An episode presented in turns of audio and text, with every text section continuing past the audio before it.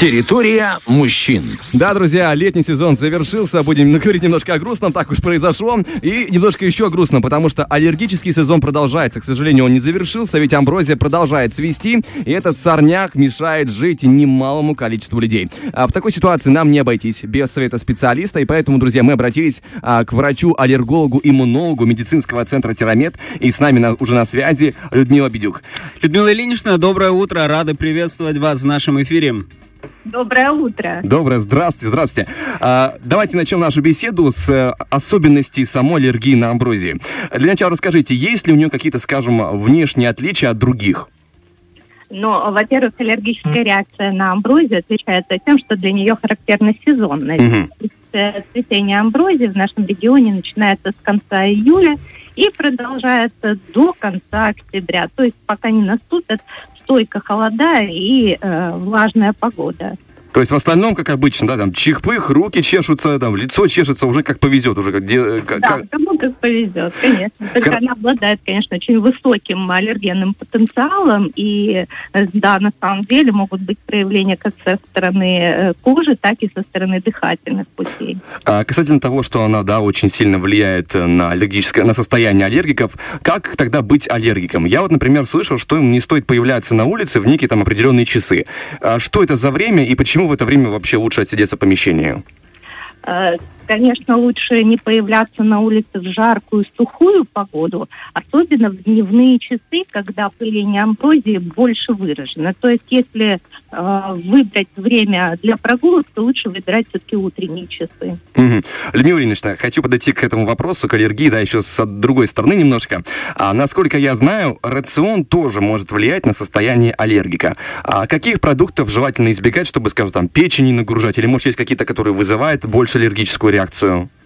Э, Особенно э, поддерживают аллергическую реакцию те продукты, которые имеют перекрестные аллергические э, проявления, то есть реакции на организм. К ним относятся некоторые овощи, специи и- некоторые фрукты. Из овощей это сельдерей, морковь, баклажан, помидор, картофель. Из фруктов большими аллергенными свойствами обладает виноград, персик, арбуз и дыня. Поэтому рекомендуется в период э, цветения амброзии, особенно в период обострения, избегать э, употребления этих продуктов. Как же тяжело, это же фрукты, которые вы назвали не прям сезонно, они же в август э, э, прекрасные, лучше всего их употреблять. Но, видимо, да, такова судьба, если хо- хочется пережить чуть легче аллергический сезон, придется себя ограничивать. А, еще, Людмила Ильинична, по поводу влияния на свой организм и действий, да, по поводу его отношений. А, у нас сегодня, конечно, мужской эфир, но вопрос, на мой взгляд, важный, я не могу его не задать, потому что он касается девушек и косметики. А может ли косметика усугублять аллергию? Э, Косметические средства могут усугублять аллергические реакции, но сказать девушкам, что вы э, должны перестать пользоваться косметикой, это, конечно, очень сложно. Поэтому, если у девушки есть уже проверенная косметика, которой она пользуется уже не первый раз и длительное время, то э, при устранении симптомов аллергической реакции, конечно, женщина может использовать косметические средства, привычные для нее. Мгм. То есть главное, чтобы было проверено временем в течение каких-то пару лет, да, чтобы во время сезона аллергии не было осложнений. Да, да, все правильно. Хорошо. А по, по поводу, а, вы уже снялись, э, вы уже сказали про снятие а, последствий аллергического характера. А, среди моих знакомых во время а, сезона аллергии многие прибегают к антигистаминным таблеткам.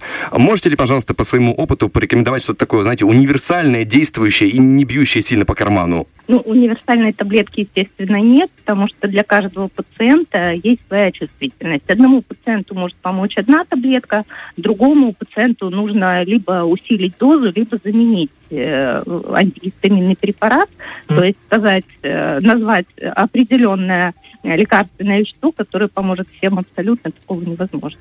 Мгм. То есть нужно при- приходить э, именно к аллергологу-иммунологу и выяснять, в чем проблема, и уже врач назначит конкретно необходимое лечение.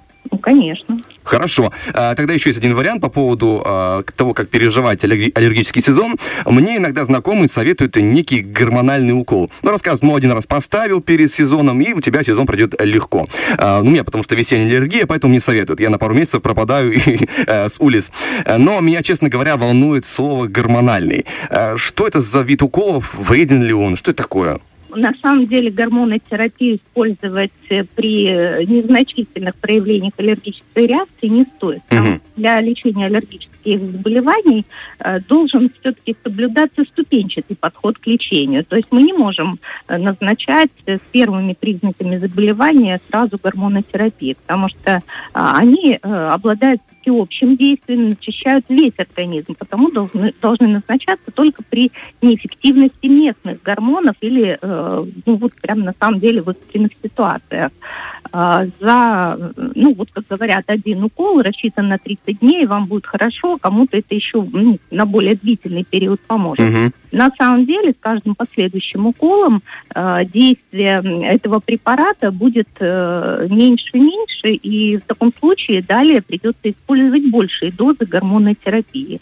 И также важно отметить, что любой гормон подавляет работу иммунной системы. Да, проявления аллергического заболевания могут э, уйти совершенно, но при этом снижается защита от бактерий, от вирусов, и тогда пациент начинает скажем, проявление давать нам другого заболевания, то есть уже осложнений. А, Это могут быть осложненные формы пневмонии, гайморитов и так далее. То есть не стоит заниматься самолечением и объем терапии, а тем более, скажем, м, препараты, да, должен назначить все-таки доктор, и мы не можем назначить их э, э, при минимальных, как я уже сказала выше, при минимальных проявлениях сразу гормонотерапии для того, чтобы пациент ну, вроде как не мучился от насморка, да. Ну, Ну да. В общем, в очередной раз убеждаемся, что лучше обратиться к специалисту и не заниматься самолечением. Людмила Ильинична, спасибо вам большое за беседу. А, Вам желаем удачи и всего самого наилучшего. Будьте здоровы. С удовольствием. Фреш на первом.